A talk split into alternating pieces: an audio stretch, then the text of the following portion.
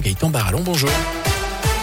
Bonjour Jérôme, bonjour à tous. Et à la une ce jeudi, alors que les combats font rage en Ukraine, la solidarité s'organise à des milliers de kilomètres de la guerre. On vous a parlé notamment de cette collecte de médicaments à Roche-la-Monière, de l'accueil d'enfants réfugiés à Saint-Bonnet-le-Château, de l'accueil aussi de deux mamans et de leurs enfants du côté euh, de Savigneux. Des dons sont aussi récoltés sur la commune de Rive-de-Gier. Le centre communal d'action sociale les recense.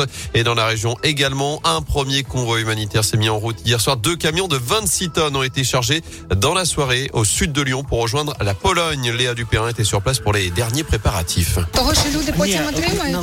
Bénévoles, élus locaux, habitants, ils sont venus aider à remplir les cartons, des vêtements, des produits d'hygiène, de la nourriture, mais aussi et surtout une tonne de matériel médical. Karine est infirmière à Mions. Je pense que c'est important euh, en amont déjà de tout euh, trier parce que c'est euh, là-bas après, je ne sais pas comment ça va se passer, mais on est humain et on ne peut pas rester sans rien faire. Quoi. À ses côtés, une jeune lyonnaise originaire d'Ukraine. Toute ma famille est là-bas, donc donc euh, j'ai très mal au cœur de ce qui se passe. Ça me, ça me détruit de l'intérieur, tout simplement. Et dans les moments comme ça, il faut être soudé, il faut aider les uns les autres. Au-delà des dons qui sont arrivés en quantité, Markian, le président de l'association Lyon-Ukraine, se réjouit de pouvoir agir dès aujourd'hui. On n'attendait pas que ça va être tellement vite, donc euh, ça fait plaisir parce que effectivement, nous sommes dans l'urgence, on veut aider aussitôt possible. Nous sommes contents que les mairies euh, ont réagi aussi vite. D'autres convois humanitaires sont prévus dans les prochaines semaines. Un reportage en images retrouver en intégralité sur radioscoop.com. Pendant ce temps-là, voilà une semaine jour pour jour que l'offensive russe a débuté en Ukraine.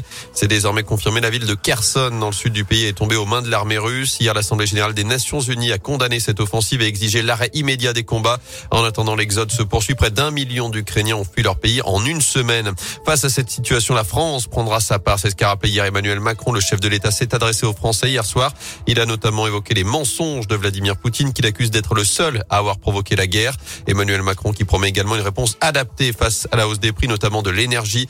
Il a d'ailleurs chargé son Premier ministre Jean Castex d'élaborer dans les prochains jours un plan de résilience économique.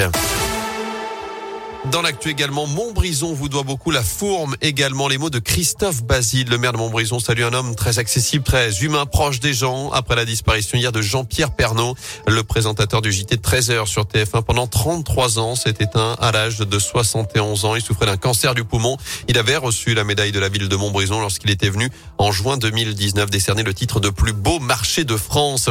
À saint une nouvelle journée de bonnes affaires au Parc Expo avec la grande braderie lancée hier. 10 000 visiteurs sont attendus jusqu'à dimanche. Au total, 100 000 pièces sont mises en vente. Des vêtements, des chaussures, des sacs, des accessoires. Rendez-vous jusqu'à samedi de 10h à 19h. Attention, ce sera jusqu'à 18h dimanche, dernier jour de l'événement. En bref, un hangar détruit par les flammes dans la Loire. Incendie qui s'est produit cette nuit à Vauchette vers 1h30. Il s'agit d'un bâtiment de 150 mètres carrés. Plusieurs engins agricoles ont également brûlé à l'intérieur. En revanche, aucune victime n'est à déplorer. Le feu est désormais maîtrisé. Au total, une vingtaine de pompiers ont dû intervenir.